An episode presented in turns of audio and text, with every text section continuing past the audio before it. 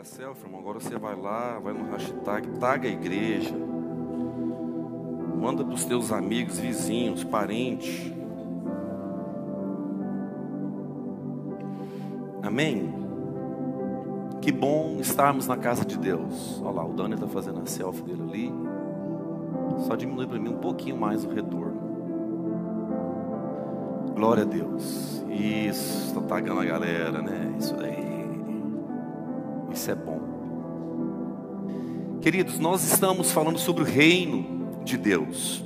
É, e hoje não vai ser diferente, amém?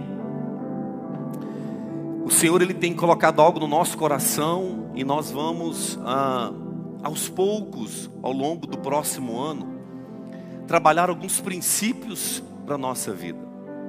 Eu acredito que a vida cristã ela é baseada em nós doarmos todos os dias um pouco de nós. Alguns dão o nome de cruz, outros dão o nome de levar consigo as pelejas por alguém ou por algo. Mas eu acredito que a nossa vida é uma vida de doarmos em prol de algo. Eu sempre digo isso, que o evangelho não é nada sobre mim, e muito menos sobre você, mas o evangelho é sobre Cristo. Amém? Eu levar a boa notícia para alguém, e essa notícia é uma notícia de salvação. Mas, olhando para isso e olhando para aquilo que Deus nos chamou para vivermos e fazermos, é importante nós entendermos o que é ser igreja e o que é governo que a igreja exerce. E Deus, ao longo de um período agora, de alguns meses, levou o nosso coração para nós caminharmos dentro deste parâmetro de governo, de igreja que governa, de homens e mulheres que governam. Eu disse aqui da outra vez que nós olhamos para os evangelhos, Mateus, Marcos, Lucas e João, e Jesus ele usa a palavra igreja apenas duas vezes. Mas ele fala do reino do seu Pai, do reino do seu Deus, do reino de, do seu Pai de Deus e o reino dos céus, quase duzentas vezes. A igreja, quando nós viemos para cá, para este ambiente aqui, nós reunimos a eclésia, o povo reunido. Porém, quando eu estou fora daqui, eu estou exercendo o reino. E como que nós exercemos o reino, nós vamos aprender um pouquinho hoje sobre um camarada que eu gosto muito dele, chamado José. Quero louvar a Deus pela vida de cada pessoa que tem trabalhado em prol deste reino, porque, como eu acabei de dizer agora, não é sobre mim, Entende? Não é sobre a placa de um ministério de uma igreja, não é sobre a visão que Deus deu para um líder espiritual, é sobre o reino dele. E quando isso fica claro para nós, fica mais fácil a nossa vida cristã. Aquele jugo da religiosidade, aquele jugo de ser algo ou parecer com algo, fica mais fácil, porque então eu estou exercendo o reino. Eu disse ontem para o Samuel, a gente estava conversando, que tem um filme, eu não lembro se foi Robin Hood, um filme assim, que eles enviaram um espião para o governo, para o rei uh, inglês. E neste filme, este homem que veio ajudar o rei aqui da Inglaterra, ele acaba se tornando o conselheiro primordial daquele rei. Só que este homem que estava aqui como um espião, ele tinha um acordo com o rei da França. E quem conhece um pouquinho da história aqui da Inglaterra, França, Inglaterra foram inimigos por muitos anos. E qual que era o plano dele? Aos poucos, por onde ele ia passando, cada cidade, cada região, cada governo espalhados na Inglaterra, ele ia gerando um do lado dele, para com um tempo eles tomassem todo o reinado da Inglaterra. Nós não vamos trabalhar dessa forma, mas é mais ou menos isso. Quando nós exercemos o reino aonde nós estamos, aos poucos este reino ele vai tomando conta, ele vai agregando pessoas e quando mal nós esperamos, uma cidade toda foi impactada pelo poder de Deus. Alguém pode dizer amém por isso? Glória a Deus. É, Mateus 6,33 diz o seguinte: portanto, nós precisamos buscar em primeiro lugar este reino. É as palavras de Jesus. Se você quiser mudar o, o microfone, tá bom, hein? Tá bom? Nós temos que buscar em primeiro lugar este reino. E como que nós buscamos este reino em primeiro lugar? Uma das coisas que mais me deixa um pouco preocupado não é apenas a identidade de um cristão, mas ele não saber exercer este reino. Por muitos anos fomos ensinados a virmos para uma eclésia, para um ambiente, sentarmos, recebermos a palavra de Deus, termos uma boa conduta, mas por muitos anos não foi nos ensinado a governar. Entende? Estava dizendo também ontem, a Bíblia fala que nós nos, é, a Bíblia nos ah, chama de, nos compara como ovelhas. E é lindo, poxa, uma ovelhinha de Jesus. E um dia entrei em crise com esse negócio de sermos ovelha apenas. Porque a Bíblia chama Jesus de o leão da tribo de Judá. E ele fala que nós temos que ser como ele. Então, nessas crises teológicas, eu estava um dia com a Sabrina, minha esposa, a gente conversando. Ela falou: Amor, você não está entendendo um negócio. O coração é de ovelha, mas a atitude é de leão o coração é de ovelha, porque a característica da ovelha é ouvir a voz do seu pastor, é a atitude de leoa. Porque, irmãos, quem conhece aquele ditado? Hoje temos que matar um leão, é o inverso agora, né? Nós somos os leões e hoje nós temos que vencer as batalhas, reinar, amém? Então, buscar essa vontade de Deus para a nossa vida, irmãos, e do seu reino é um grande desafio. E nós hoje, como Batista, aqui na cidade, nós vamos trabalhar muito no longo dos meses, no longo dos anos, até Jesus voltar, a palavra de Deus. Por que da palavra de Deus? É legal receber uma profecia? Poxa, muito bom até dá um ano, dependendo da profecia. É interessante nós ouvirmos uma palavra de alguém que vem, que Deus usou, maravilhoso. Mas existe uma palavra profética para nós. São 66 livros proféticos para a nossa vida, para que nós venhamos de fato viver o melhor de Deus e reinarmos. A Bíblia, ela é o livro mais vendido em todo o planeta. Porém, é a menos lida por muitos. Foi feita uma estatística anos atrás nos Estados Unidos que quase 90% de cada norte-americano tem uma Bíblia em casa. E apenas 25% tinham o hábito da leitura, de entender a verdade que está escrito para nós. Amém? Glória a Deus por isso. Então nós vamos falar muito sobre princípios e os princípios eles são imutáveis. A palavra de Deus é imutável, não dá para quebrar princípio. Entende ou não? Qual que é? Nós temos uma direção dos nossos pastores que é faça tudo menos peque. Podemos fazer tudo, mas não pecar. E hoje, como se diz, né? Eu brinco que depois que inventaram o, o mundo gospel, nós podemos tudo. E o interessante é que para reinarmos, irmãos, Deus, ele tem responsabilidade com o seu reino. Ele não irá colocar o cedro de governo na mão de um filho imaturo. Deus ele é responsável pelo seu reino. Troca o microfone para mim.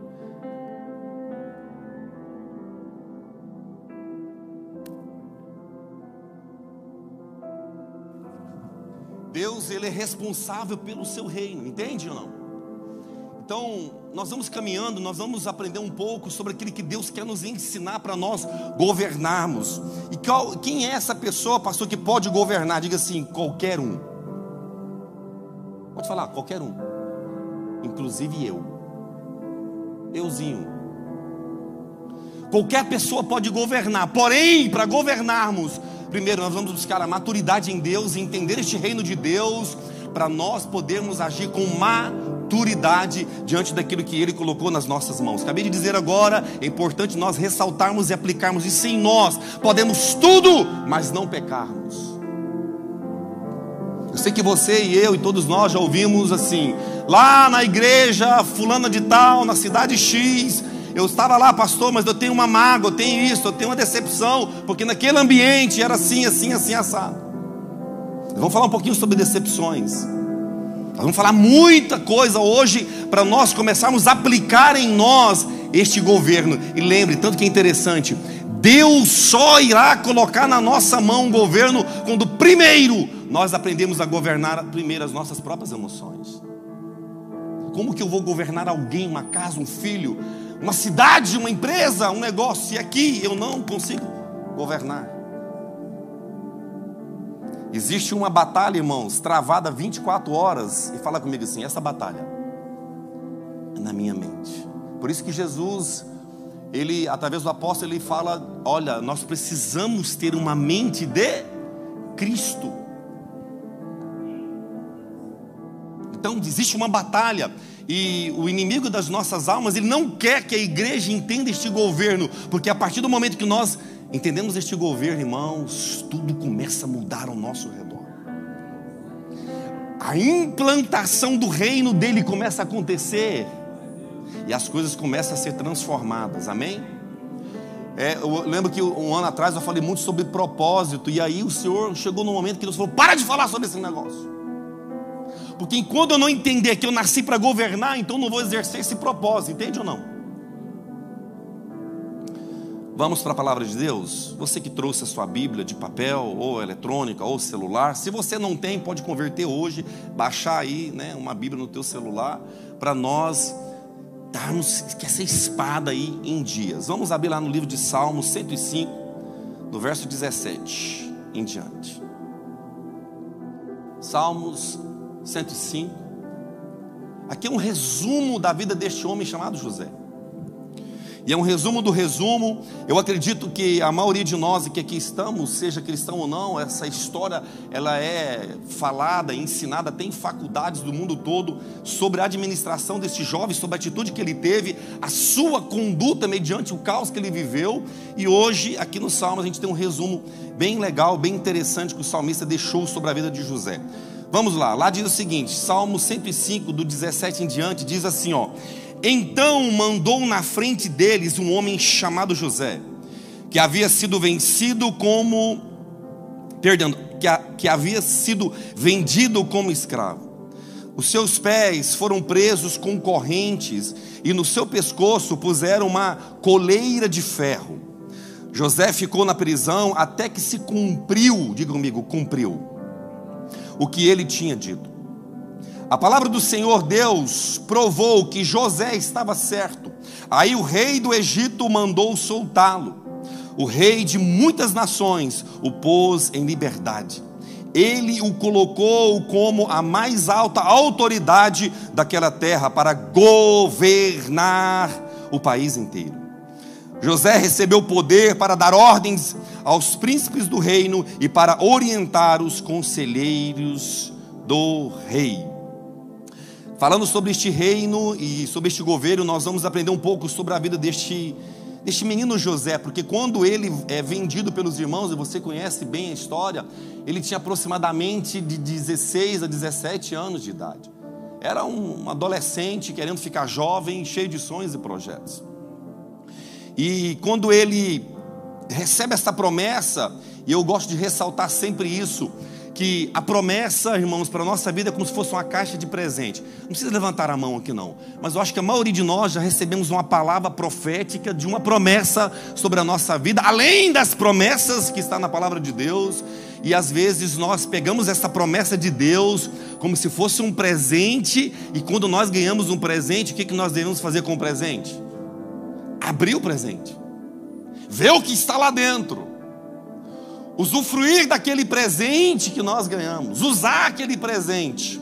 E às vezes a promessa é da mesma forma. Nós recebemos uma promessa, nós pegamos o presente e colocamos lá guardadinho, perto ali do sofá, próximo à estante, do lado da televisão, e os meses vão passando e os anos vão passando e ninguém abriu a caixa do presente.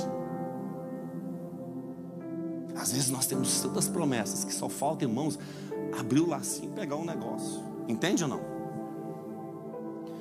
Em outra ocasião aqui, nós falamos que as, também nós procuramos ter um ambiente de governo para nós governarmos. Né? Usei um ator aqui, pastor Renatão, né? e a gente está procurando passar para aquele governo.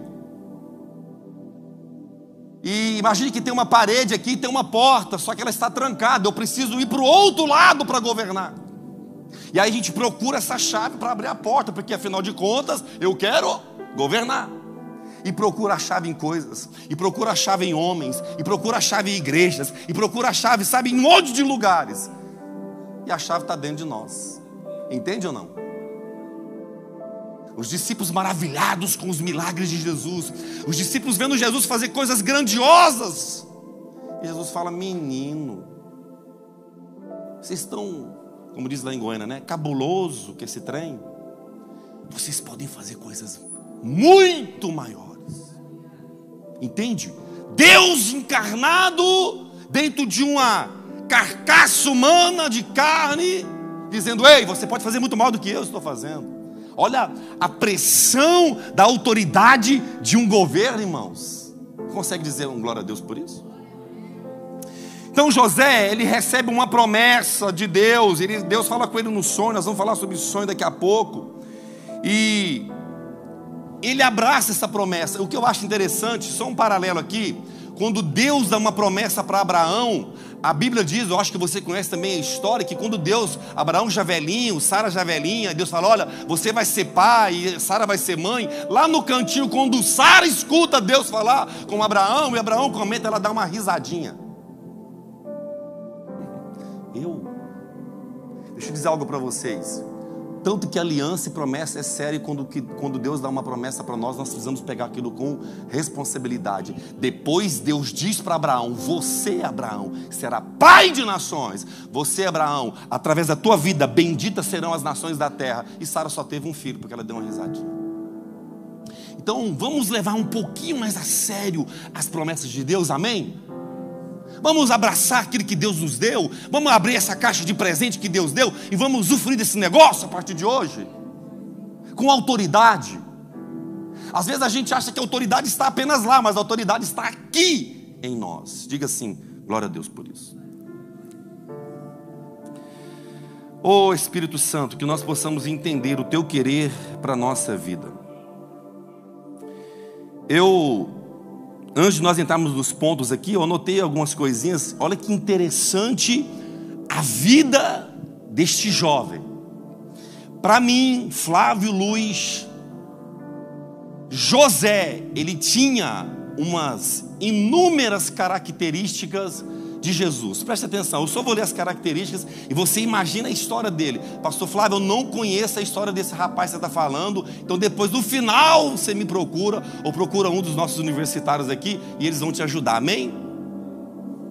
Esse José é aquele que governou o Egito, chamado de príncipe também, aonde a rede Record de televisão fez uma, um filme fenomenal, fantástico. Tem umas coisas lá que não está na Bíblia, mas é para acrescentar, para ficar mais interessante, porém é muito linda a história. Para mim, José ele tem ah, várias características de Jesus. Uma, a primeira delas que eu notei é o seguinte: ele tinha, ele agia com benevolência. Ser bom, irmãos, não é uma opção, é uma obrigação nossa. Amém? Ser benevolente, ser bondoso José, ele tinha uma coisa que eu prezo muito, é um dos nossos pilares: lealdade. Que está difícil de encontrar. É ou não é verdade? A pessoa está aqui na nossa frente, ela fala uma coisa, quando a gente vira as costas, ó, dá-lhe Paula. De misericórdia. Outra coisa que José tinha, que hoje está difícil de achar, irmão. No mercado eu já procurei, mas não tem, nem na promoção. Fidelidade ser fiel na amizade, ser fiel no casamento, ser fiel ao teu ministério, ser fiel a nós mesmos, porque olha, na boa, o problema para mim não é mentirmos para alguém, já é um problema, mas para mim não é um problema maior, é quando nós mentimos para nós mesmos, sim ou não? Sermos verdadeiros conosco mesmo, quando há verdade aqui, irmãos, automaticamente vai exalar essa verdade para o próximo, sim ou não? É ou não é verdade? Eu sei quando eu estou com preguiça, e você também sabe. É, não é verdade? Eu não vou puxar a orelha de ninguém, mas no começo deste ano, muitos de nós fizemos aquela listinha dos projetos para 2021. Nós não conseguimos cumprir nem duas delas. É, não é verdade? Esse ano teve o Covid, teve um negócio. Rapaz, eu tenho um pavor quando chega o final do ano e falo assim: esse ano passou rápido. Para mim, não passou que eu vivi cada segundo, e quando a gente vive cada segundo no propósito, irmão, parece que o negócio não vai para frente, porque você está vivendo cada minuto, não ficou, sabe, ali neutro no negócio. Sim ou não? Fala a verdade. Quem achou que esse ano passou rápido? Não passou. Teve 365 dias. As 24 horas continuou do mesmo jeito. Para mim que assistiu muito Netflix. Que não tem problema também nenhum assistir o Netflix. Eu até postei na minha rede social, não assisto um filme que está lá, gente. Eu não choro em filme, eu tenho pavor, né? Que a Sabina chora em qualquer filme. Eu chorei nesse. E eu chorava assim, ver se a Júlia estava vindo, para ela não ver, né? Como essa mulher está sofrendo assim nesse filme? E chorei. Depois você, eu passo para você o filme, se você quiser lubrificar as suas córneas. Depois José, ele tinha uma outra característica que para mim é a mesma de Jesus, e nós não estamos nos pontos principais. Ele honrou o seu senhor, o seu patrão. Para quem é dono de empresa, dono de negócio, tem, quem é gerente de um negócio, é, é, é bom quando tem alguém que, é não é verdade, que honra. Eu brinco, né, dessa palavra honra. Para mim a honra, ela, ela, eu coloco respeito no lugar dela. Um abraço, quando eu te honro, eu te respeito. É ou não é verdade? Glória a Deus. Depois, outra característica de José, olha aqui, isso aqui para mim, irmãos, é fenomenal. Ele ajudava as pessoas. Ah, pastor, eu não vou ajudar mais ninguém, porque eu tive tanta é, decepção em ajudar as pessoas. Primeiro temos que ajudar aqui todo dia. Porque todo dia essa carcassinha quer fazer um monte de coisa que não deve, é ou não é verdade? Uma preguiça, e a Bíblia fala assim: olha, preguiçoso. Quando eu digo preguiça, presta atenção, não é de trabalhar, é preguiça de querer governar. Entendeu ou não? É preguiça de ser melhor. Ontem já foi, mês passado já era, é daqui para frente. Então nós precisamos nos posicionar cada vez mais. Outra coisa que José tinha, ele era um camarada que era organizado com tudo que ele fazia. Uma casa desorganizada é muito visível, é ou não é verdade? Mas uma casa organizada também é visível. É lindo, não é? Tudo ajeitado. Então ele tinha essa característica. Depois José, ele tinha algo que eu também levo muito a sério: temor a Deus. Irmãos, eu digo sempre isso daqui. Não estou dando uh, nenhum motivo de nós errarmos na vida, mas perca tudo. É quase tudo. Perca um monte de coisas. Mas não abra mão do temor a Deus. A frieza do coração nos afasta da vontade dele, entende ou não? Ninguém aguenta mais falar sobre pandemia, mas só provou o quanto é o coração do povo de Deus. Entende? Nós nos acostumamos com um problema e o problema nos envolveu. Nós vamos sair do problema e agir diferente com isso. Amém? Então o nosso temor a Deus é primordial. Depois ele era um cara diligente. Característica para nós aplicarmos na nossa vida. Depois ele tinha uma coisa linda também, integridade.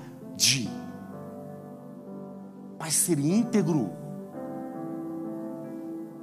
sermos íntegros no agir, no falar, no viver. E depois, mais uma, porque já é trem demais.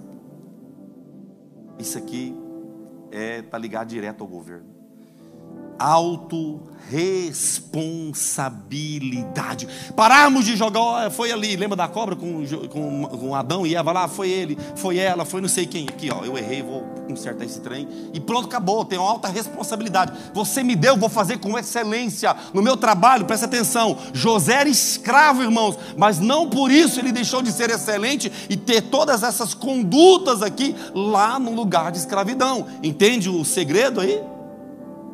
Isso é importante para nós. Então temos a autorresponsabilidade, isso está ligado diretamente à grandeza. Nossa carne, nosso eu quer fugir dos processos, mas nós precisamos saber que Deus não dá exatamente nada de extrema expressão para um imaturo nessas áreas que eu falei. A gente patina no mesmo lugar, querendo viver essas promessas. Nós lemos aqui Salmo 105. E eu acho legal porque a Bíblia, principalmente o Velho Testamento, ele está ali para nos ensinar algumas condutas e ações para nós aplicarmos na nossa vida. E eu gostaria aqui muito ah, de ressaltar alguns pontos, tá? Para a gente ir ah, aplicando em nós. Ontem também eu dizendo, eu disse, uma das coisas que, para a gente entrar aqui nos pontos de José, que muitos de nós agirmos, agimos, perdão, é sobre a questão ligada ao pré-determinismo. O que isso, quer, que isso significa? A gente, muitos de nós temos assim, ó, é, era para ser, chegou a hora, tudo está na mão de Deus, Ele tem o controle. Deus tem o controle de todas as coisas, por isso que ele é chamado de soberano. Porém, precisamos entender algo. Quem aqui viu o fim? Alguém aqui é ômega? Alguém de nós somos ômega? A Bíblia dá para ele dizendo: ele é o alfa e ele é o ômega. O que isso significa? Ele é o princípio. Antes que tudo viesse a existir, ele já era. E também ele é o fim. Ele viu, mas eu e você não.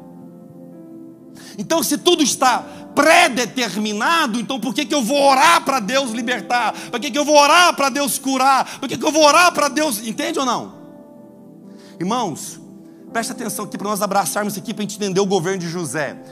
Quando Deus deu para o homem ao livre-arbítrio de escolher entre esta árvore e aquela outra árvore, e ele escolheu esta árvore, Deus agora se tornou um mestre em consertar os nossos erros as nossas atitudes. Então a gente peca aqui e ele pega aquela maldição e transforma ela em bênção. A gente erra aqui e ele vai lá e coloca um anjo para guardar, para livrar daquela morte, daquele erro nosso. O, o, o nosso grande e querido rei Salomão, ele escreve dizendo o seguinte: Ei, não ande com um homem briguento, para que isso não venha ser um laço para a sua própria vida. Ele está dizendo: olha, se você andar com pessoas criminosas, com pessoas de briga, com pessoas de confusão, uma hora tu pode se lascar lá na frente. Morreu, era o dia, não, não era para andar com homem briguento. Entende ou não? Tem um dia, lógico que tem um dia, Deus tem o controle, sim, Ele é soberano, porém, autorresponsabilidade. Colheita, pois tudo que nós plantamos, certamente iremos colher. Aí, para ficar fácil, entende a nossa barra aqui, o que a gente faz? Está na mão do Senhor. Coloquei nas mãos de Deus. Amém. Porém, preste atenção que você está colocando na mão dele. Porque às vezes ele está jogando a nossa mão de volta para a gente resolver, porque a gente é governo. Sim ou não? José, ele salvou uma humanidade, irmãos. E a Bíblia faz questão de dizer que ele era um moço inteligente e sábio, mas tinha um segredo: temor a Deus. Entende o negócio aí ou não? vai facilitando para a gente parar de jogar tudo na mão dele, ficar de boa, e também temos a nossa responsabilidade diante do reino que ele deu para nós exercermos. Não é os anjos que vão estabelecer o reino dele aqui na terra. Diga assim: quem está estabelecendo o reino? Diga comigo: quem está estabelecendo o reino? Somos nós.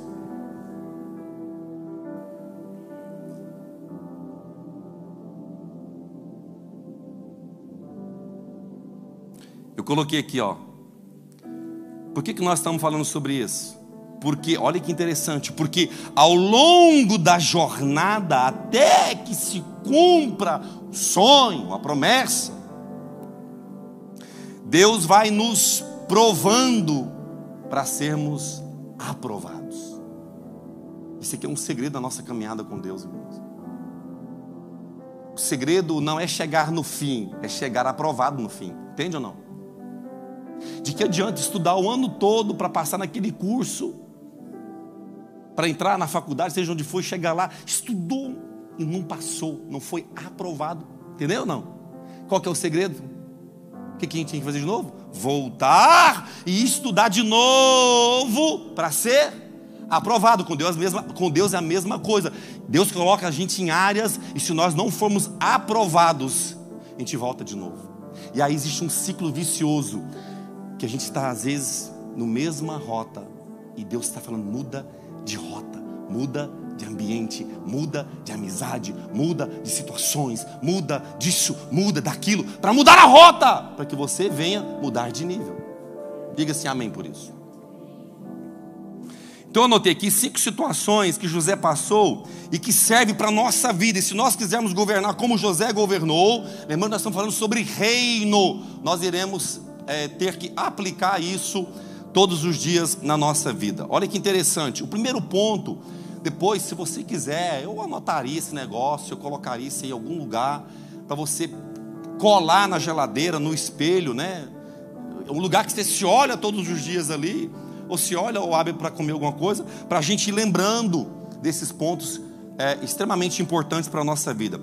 Lá em Gênesis, se você quiser abrir, Gênesis 37, do 1 ao 5, nós vamos ler muita Bíblia daqui para frente, até o, o término da ministração.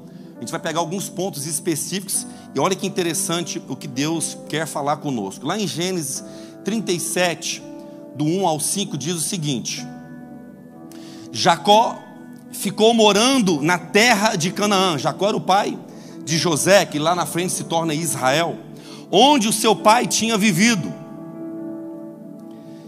Esta é a história da família de Jacó. Já morre aqui e agora continua dizendo: quando José era um jovem de 17 anos, cuidava das ovelhas e das cabras, junto com seus irmãos. José, filho de Jacó, trabalhando ali, com 17 anos de idade. Os filhos de Bila e de Zilpa, que eram mulheres de seu pai. E José contava ao pai as coisas erradas que os seus irmãos faziam. Só para segurar aqui, quem aqui é filhos e tem mais irmãos aí? Só para me saber. Quem aqui é o caçula de casa? Eu também. Nós é tudo dedo duro, José também. Mãe, ó, oh, a Júlia fez isso, né? O Joseph vem e fala, fica dedando a Júlia. Então aqui a Bíblia faz questão de dizer, só mostrando a humanidade desse menino aqui. Olha, José contava ao pai as coisas erradas que seus irmãos faziam, fofoqueiro de casa, dedo duro dos irmãos. E Jacó era velho quando José nasceu, e por isso, olha aqui, presta atenção, ele o amava mais do que todos os seus outros filhos. Isso aqui é um grande erro de um pai. Eu sou pai de dois. Eu conheço alguns que é pai de três. Alguns pais de 7, 12, 14, 18.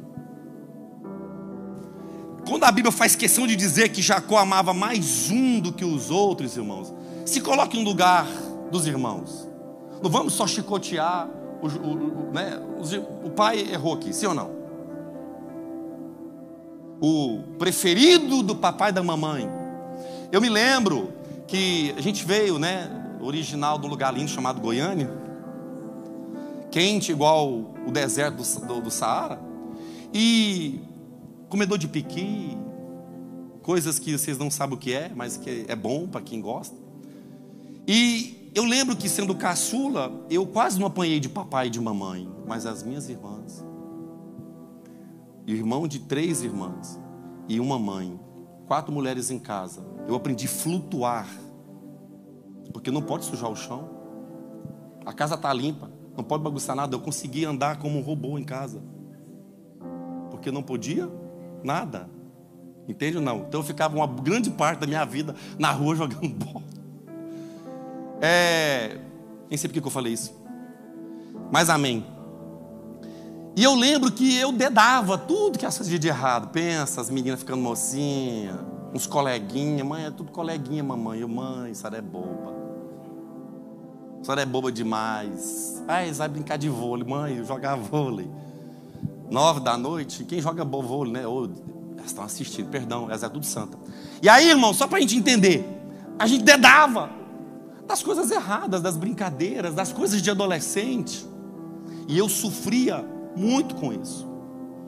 Mas eu lembro que as correções do meu pai para a minha vida foram e são até hoje, eu acho que você vai lembrar também, de extrema importância para uma base, correto?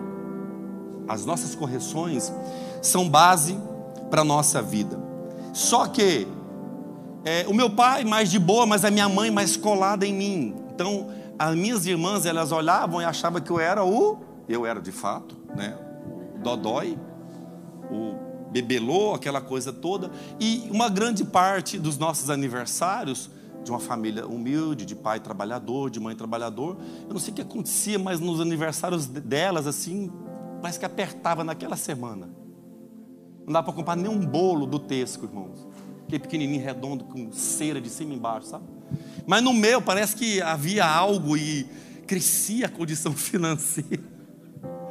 E o caçula tinha aquele bolo. E eu lembro de um bolo que ele era daqui até na parede, assim, sabe? Um campo de futebol. Não tem uma foto para poder provar isso, irmão. Que eu não sei, hoje a gente tira foto até fazendo não sei o quê. Na época não tirava foto para nada. E aí, isso eu sofria muito. Então José ele começou a sofrer por situações um pouco parecidas. Eu acho que às vezes a gente se identifica com alguma delas. Mas o pai errou aqui. A Bíblia faz questão de dizer que Jacó amava mais o Zezinho do que os outros filhos.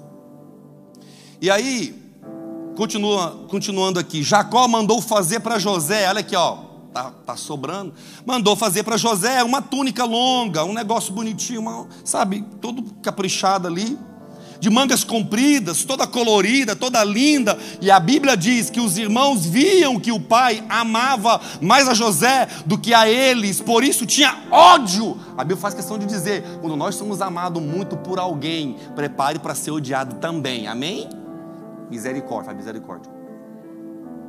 Quando nós somos muito amados, irmãos. O subtópico que é o que que eu disse? Inveja e ódio. Quando nós passamos a ser muito amados de Deus, que a gente começa a caminhar com o Senhor e começa a aplicar, sabe, os princípios e a, mesmo na luta a gente está sorrindo, mesmo na luta a gente está brilhando, mesmo na luta a gente está crescendo, mesmo na luta, sabe? E aquilo incomoda muita gente. Porque existe uma essência que envolve, existe, sabe, algo que. Então, a Bíblia faz questão de dizer que os irmãos o odiavam.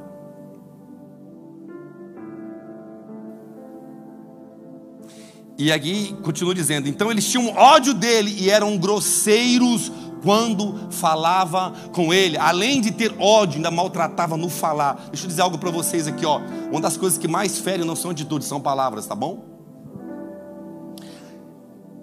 As palavras, eu disse um exemplo uma vez, não é meu, é de um pastor que eu gosto muito no Brasil, e também não é dele, ele pegou de outra pessoa, então eu, vou, eu posso falar.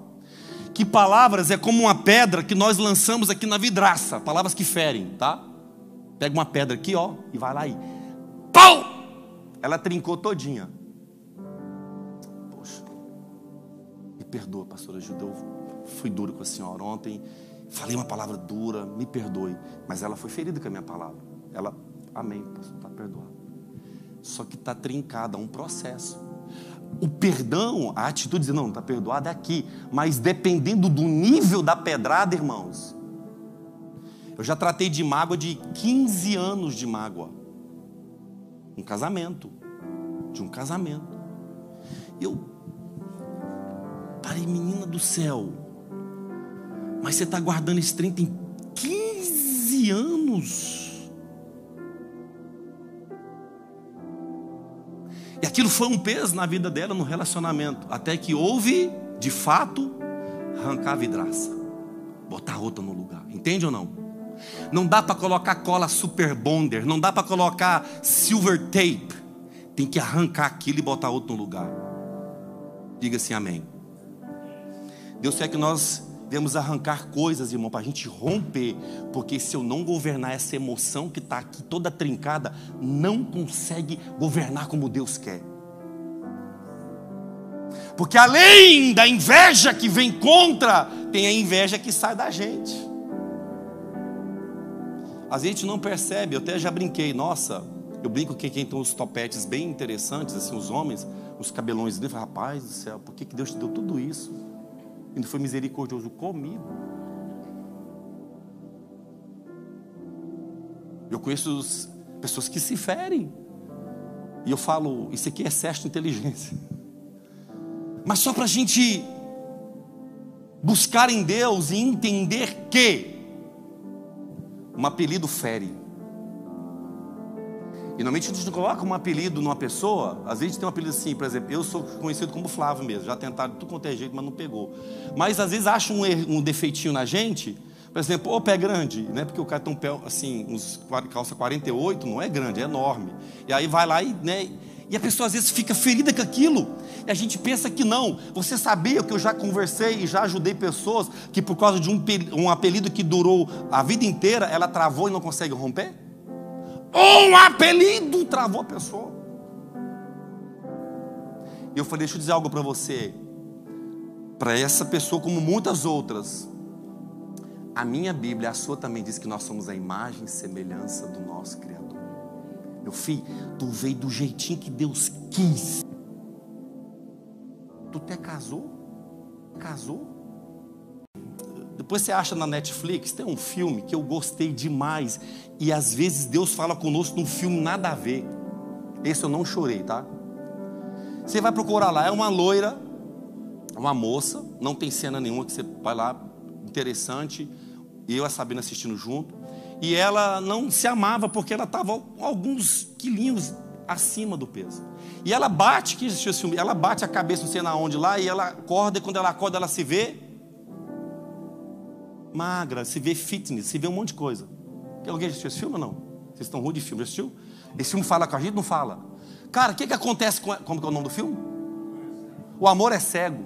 Cara, o que, que acontece? o que me chamou a atenção foi que ela, porque a sociedade, viu, mulheres, presta atenção, quer que vocês sejam lindas, poderosas, magrelas, porque magrela, sem carne nenhuma, para ser aprovada, e tem um monte de aparato, casa, marido. Eu estou sabendo o que é ser uma dona, um dono de casa. É um trabalho infindável, incabável, e um monte de coisa, nunca acaba. A roupa ela brota, as louças também, a, tudo na casa parece que não foi arrumado depois que se arrumou. Um monte de coisa acontece e a gente tem que estar pronta no salto, toda chique, para ser aprovada pela sociedade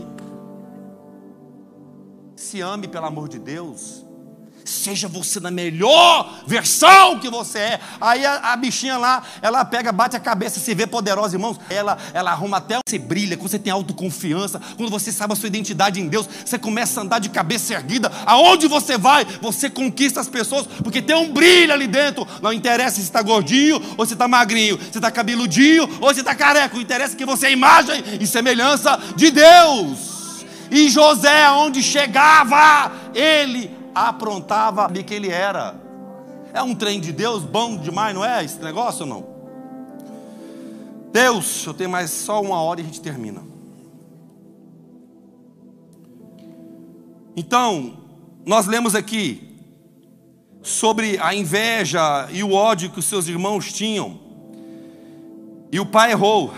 O pai errou, errou bastante. Porém, não é bem, não vou jogar toda a culpa nele, porque às vezes nós, como filhos, temos que entender algo. Tem filho aqui ruim, gente. Nós somos bem de aproximar mais do papai, de aproximar mais da mamãe. Meu pai não teve uma infância de jogar, de brincar, e eu na minha infância eu cobrava muito um pai que não jogava bola comigo, entende? E eu estava uma vez numa celebração num culto muitos anos atrás e um, um, um, ministrante trouxe uma palavra dizendo, e ele falava assim: me deu uma nota de 100 reais na época, né? E eu falava, rapaz, nem de 10 eu tenho, mas me deu uma nota de 100 reais. Eu falei, moço, eu não tenho. Ele ficou forçando, me dê a nota de 100 reais. Eu falei, não tenho. Ele falou assim: às vezes nós agimos assim com as pessoas, nós queremos algo, exigimos algo dela que ela não tem. Naquele dia eu liberei cura sobre o sentimento que eu tinha sobre o meu pai, porque a infância dele, aos oito anos, perdeu um olho, e ele tinha outras, teve um acidente, perdeu um olho, e aí na infância dele ele tinha que, da roça, tinha que ajudar a cuidar das irmãs mais novas, porque o mais velho ajudava, entende? Então ele não soltou pipa, não jogou bola. Quando eu entendi isso, eu começava a olhar para aquele senhor e ver nele um cara que não teve infância. Então eu passei a olhar para o meu pai com os olhos diferentes. E às vezes no relacionamento, no casamento, na amizade, no ambiente, a gente quer exigir algo de alguém que ela não teve. Irmãos, às vezes a gente quer o um amor de alguém, mas aquela pessoa não foi amada. Então eu vou amar aquela pessoa.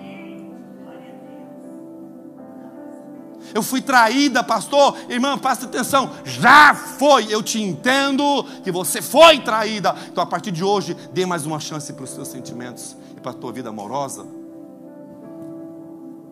Porque, olha, esse menino aqui com 17 anos, vendido pelos irmãos, escravo, acorrentado. O que você acha que passou no coração dele? Mas a Bíblia faz questão que ele não murmurava, ele estava ali, porque ele tinha temor a Deus.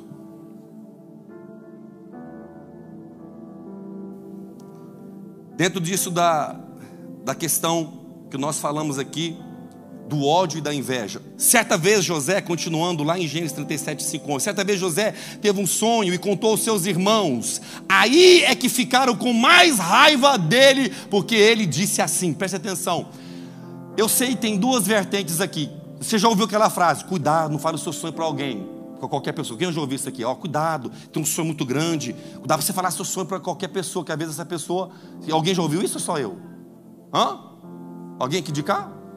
Ala da esquerda? É todo mundo ala da direita, perdão. Ala da direita de cá? Tem ou não tem? Poxa, cuidado com contar seus sonhos. Só que José, quando conta o sonho, ele é odiado. Porém, tudo aquilo empurrou para o propósito. Entende ou não? Certa vez eu falei de um sonho para uma pessoa, ministerial. A pessoa falou assim: Pff. rapaz, dá uma raiva quando faz o é ou não é? Pff. Aí falou para mim assim: ó, tudo bem que você é alto, mas baixa um pouquinho. Está muito alto. Eu falei, sim. Eu aprendi com o doutor em Ribeiro. Mire na lua. Se você não acertar, você está entre as estrelas. Dê um glória a Deus por isso. Mire na lua, irmão. Mire na lua. Se não acertar, pelo menos está tá entre as estrelas. Amém? Aí você dá aquele gingado de Jesus. Sonhe! Não deixe situações, pessoas ou coisas tentar ofuscar, porque às vezes não quer nem apagar e nem tirar, só quer ofuscar para você não enxergar o sonho. Eu tenho isso comigo. Satanás não quer que nós acreditamos na mentira. Ele não trabalha assim. Ele só quer que a gente duvide da verdade. Duvidou, ele ganhou. Entende ou não? E lá continua dizendo: escutem que eu sou, que, escutem que eu vou contar o sonho que tive. José dizendo: sonhei que estávamos no campo, amarrar, amarrando feixes de trigo. De repente o meu feixe ficou de pé e os feixes de vocês se colocaram em volta do meu e se curvavam diante dele. Então os irmãos perguntaram: Quer dizer que você vai ser nosso rei? E que vai mandar em nós? Ei! E ficaram com mais ódio dele, irmãos assim, você vai falar, tive um sonho lindo, a pessoa já. Aí quando você começa a falar do sonho, parece que ela vai querendo ainda mais um. Entende ou não? Porque o negócio é grande, é lindo, e aqui a Bíblia faz questão de dizer que aí eles começaram a ter mais ódio dele. E ele fala: calma, você está com raiva, mas tem mais ainda o sonho. Eu tive outro sonho, dessa vez o sol, a lua e onze estrelas se curvavam diante de mim. Quando José contou esse sonho ao pai e aos irmãos, o pai o repreendeu e disse: preste atenção, o que quer dizer? Deixa eu falar aqui para você, a gente não entende isso daqui não. O patriarca tinha autoridade de Deus. O patriarca, Deus falava com ele. Era diretamente com ele aliança. Aí Deus fala: o patriarca vai se encurvar diante do filho. Aqui não acontece, mas em lugares do mundo tem o anjo da igreja. Não tem um anjo da igreja? Você já ouviu esse termo aí, irmão? Lá o anjo da igreja. Quem ouviu esse termo sou eu, porque eu estou velho, né? Eu vim de uma base bem. Já ouviu, já, ouviu Max? O anjo da igreja, o anjo da igreja. Aí chega o anjo da igreja, pesado, muitos anjos é pesadão. Chega o anjo, o anjo senta, aquele anjo da igreja.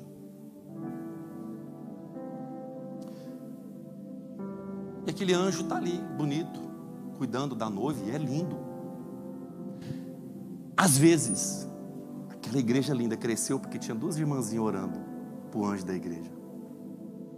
Às vezes, tudo aquilo cresceu porque tinham trabalhadores. Deixa eu dizer algo para vocês. Aprenda e guarde isso no coração. O Evangelho não é sobre você. O Evangelho não é sobre mim. O Evangelho é sobre Ele. Amém? Negócio de anjo, não. Servir a noiva fica muito mais fácil. É ou não é? E Deus fala aqui para ele, aí o pai vai repreender, só que tanto que interessante, quando o sacerdote está assim com Deus, porque não são todos que são anjos, entendeu? Tem o sacerdote de verdade. E olha aqui que a Bíblia continua dizendo: o que quer dizer este sonho que você teve? Por acaso a sua mãe, os seus irmãos e eu vamos nos ajoelhar, olha aqui, diante de você e encostar o rosto no chão? Os irmãos de José tinham inveja dele, mas do seu pai, preste atenção, passou a pensar no caso. Deixa eu dizer algo para nós líderes. Quando vier alguém no seu trabalho, na família, que você vê que a gente consegue perceber quando tem governo, sim ou não? Pense a respeito. Não faça. Entende? Não, ah, você, o mais zeca da família. Cuidado, que Deus pega os mais zeca. Quem é zeca aqui? Levanta a mão. Mais bobo, Deus usa esses assim, não sei, ele faz um negócio, o que se acha muito, sabe? A poderosa, a donzelona, o Pai, isso não vai, eu não sei o que, é que acontece. Vai até um certo ponto, parece que tem um, uma cordinha que dá um puxão. Para quê? Humildade. É o que está fartando no meio de um monte de gente. Deixa eu continuar aqui para nós, né? Ai, ai. Vou pular um monte de coisa aqui, gente. Coloquei aqui que legal. Para governar, temos que saber e entender que iremos passar por invejas e seremos odiados por muitos. O que é inveja, irmão? A inveja é o seguinte: eu quero que você tenha. O espelhamento é diferente. Pô, eu quero parecer com você. É diferente, entende ou não? Pô, Renatinho, seu jeito, pô, cara, eu me identifico muito, quero ser muito igual você. Não, eu quero o seu lugar. Inveja. Nossa, pastor, é seu jeito assim de cuidar. Pô, que maneiro, que legal. Nossa, eu me inspiro em você. Isso é lindo. Quero arrancar o seu lugar. Presta atenção, Satanás quis sentar no trono que não é dele. E hoje o que ele mais trabalha é querer que nós íamos sentar em lugar que não é nosso. Entende ou não? Não queira sentar ou agir ou fazer algo que não é para você fazer e nem para mim. É para aquela que Deus chamou, para aquela pessoa que Deus chamou. Sim ou não? No trabalho, começa a crescer na empresa para você ver o que, que vai acontecer. É ou não é verdade? Eu estou falando bobeira. Falando bobeira, irmão, não é para aqui esse negócio. Estou falando bobeira ou não? Começa a desenvolver, pô, mas acabou de chegar, tem só seis meses, já está falando inglês, eu estou aqui dez anos com você falar uma palavra.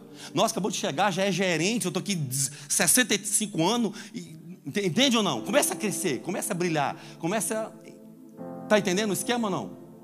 Amém? Estão olhando com uma cara de desespero. Você leu. Você leu o meu Instagram, alguma coisa que eu falei essa. Não, não li porque isso, isso passa com a gente. É ou não é? Sim ou não? Segundo ponto aqui, são só 18 pontos. Segundo, iremos passar por circunstâncias difíceis para podermos governar. Primeira delas, foi vendido como escravo. Circunstâncias difíceis, ou é bom. Ah, eu estou adorando ficar correntado aqui, escravo. Estou amando ficar longe de papai e mamãe. Está muito legal aqui dentro dessa carroça escaldante no deserto lindo aqui do Egito. Ai, que bom ver nem pássaro voando. Sabe que tem um Hades ali me esperando? Irmãos, prepare para esse trem aí, ó. Temos que estar sempre preparado pelas circunstâncias. Deixa eu te falar. Eu não sei, mas parece um monte de coisa acontece comigo. Você está de boa. Tudo está indo bem. Vou tomar água aqui para falar isso aqui. Tudo no certo. A gente fica até preocupado, né? A finança está no jeito. Casamento, a mulher, gente, ela está bem. Vocês são maravilhosos, mas uma semana do mês, nós homens, irmãos, agora eu vou ficar do nosso lado, que esse dia para trás, eu peguei muito o pé dos irmãos e as irmãs ficou de baixo, ficou tudo sorrindo. É, pastor, ainda bem que senhor bateu nesses rapazes hoje. Mas hoje eu vou ficar do lado deles. Tem uma semana de vocês no mês que nós clamamos Deus. Ela chora por de qualquer coisa. Ela fica implicada comigo e eu calado. Ela está assistindo. Ela implica do nada. Eu, eu limpo o pé sempre. Naquele dia, por que você limpou o pé e ficou demorando limpar? Dá um jeito de achar ela. Você fala, Deus. Depois, irmãos, aquele aquele Katrina vai embora e vem uma unção de amor, um, oi bem, dia, o dia fica até longo, bom dia. Uai, vou nem beber esse suco. Mas brincadeira à parte, mas nós entendemos. É hormônio, né? Nós vamos jogar tudo neles. Em nome de Jesus, hormônio, sai dela agora. Deixa eu continuar aqui. Já vou passar do, vou passar do horário, não. Eu vou ter que continuar depois. Gênesis 37, 27 diz assim: ó, em vez de o matarmos, vamos vendê-lo a esses ismaelitas. Afinal de contas, ele é nosso irmão e dono e do nosso sangue. É do nosso sangue, perdão. O português hoje está. os irmãos concordaram então. Apesar da dor de ser traído pelos seus irmãos e vendido como escravo, a Bíblia não relata José murmurando, reclamando, amaldiçoando ninguém. E aí a gente vai, né? Depois Gênesis 39, do 1 ao 6, diz o seguinte: José foi levado para o Egito, onde os ismaelitas o venderam a um egípcio chamado Potifar, um oficial que era o capitão da guarda. Você conhece bem a história. O Senhor Deus estava com José, ele morava na casa do seu dono, e ia muito bem em tudo. Cara, isso aqui é tremendo. Vamos pensar, como que vai tudo bem se você é escravo? Dá para pensar isso aqui não? Ele ia bem em tudo, mas escravo, não é um negócio estranho não? Porque não importa onde que você esteja, não importa o local que está você está vivendo, não importa a circunstância que está lá. Se aqui vai tudo bem, tudo vai bem. Um dos maiores males no atual momento se chama uma palavrinha assim perigosíssima, destruidora, que está arrasando com a humanidade: depressão. Porque a depressão, ela, você não acha um labirinto, você procura a saída e não consegue. E está destruindo muita gente, muitas famílias, muitas vidas. É um mal e a gente está uma oscilação de humor grandiosa. Acorda bem, dez minutos depois está mal, no meio-dia está querendo tirar a própria vida, aí às três dá uma melhorada, às quatro dá uma nova chance e no outro dia de novo. Poucos dias atrás tive que socorrer uma situação lá na Coreia do Norte de uma pessoa que queria tirar a própria vida. E ao ver, eu falei: não tem o porquê tirar, mas está no labirinto. José, ele se preocupava tanto que entre os carcereiros, depois de preso, ele se preocupou que quando ele chegou, ele já estava preso, eu vou pular um monte de coisa aqui. Ele viu que eles estavam com a feição entristecida, porque eles tiveram um sonho. Deixa eu falar uma coisa para você. Às vezes alguém está do nosso lado, morrendo, eu poderia fazer o reino ali. Entende ou não? Quando às vezes a gente senta com alguém e ela tem um sorriso, mas ao ganhar o coração, você vê uma tristeza na alma envolvendo aquela pessoa. Queria que você ficasse de pé, eu vou dar continuidade nessa ministração no ano que vem.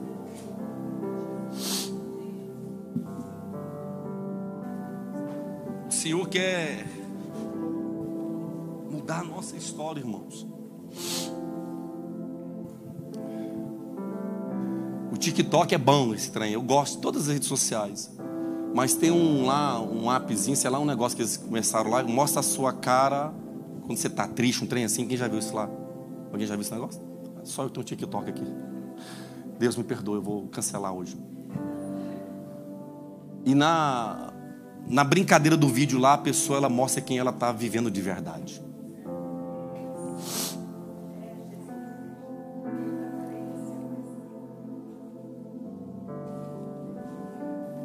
Ninguém que passava por Jesus ficava do mesmo jeito.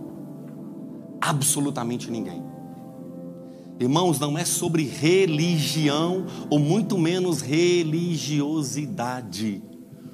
Um governador de Deus se preocupa com o povo. Entende ou não? Um governador da sua casa cuida dela.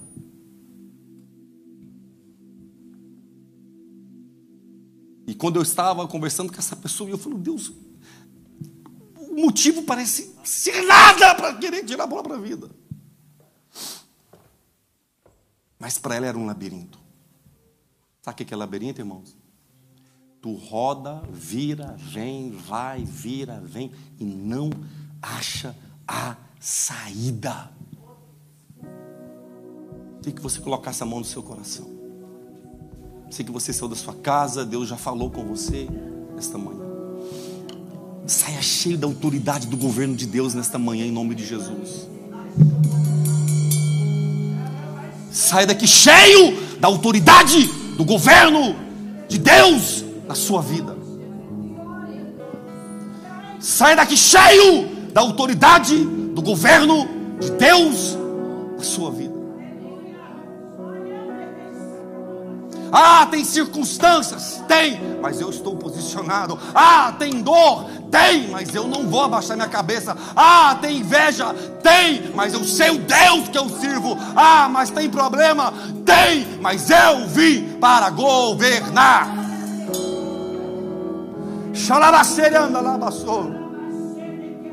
Há uma autoridade de Deus sobre a nossa vida, irmãos. Oh, nos colocamos em posicionamento de governo. José vai lá e revela o sonho. E quando chama lá da prisão, a Bíblia diz que ele se arruma, que ele faz a barba, porque ele já sabia quem ele era. Nós não podemos chegar diante de um rei de qualquer jeito. Temos que chegar com cara de príncipe, de princesa, para governar. E tudo isso para que a humanidade não morresse de fome, não fosse estipada da terra, não fosse destruída. Feche os seus olhos, nós vamos cantar um louvor. Eu queria que você fizesse uma oração. Deixa eu te falar, não existe oração perigosa, não, existe oração verdadeira. O salmista diz em uma das suas lindas escritas, dizendo: Ei, de onde eu me fugirei da face do meu Deus? Para onde eu irei? Se eu vou no mais alto monte, o Senhor lá está. Mas também se eu estou no mais baixo do vale, lá o Senhor está comigo. Ei, não importa o vale da nossa alma, não importa o problema que estamos passando, o Senhor está conosco também nos dias de vitória e também nos dias de vale. Fale com Deus, eu tenho um minutinho para orar por você.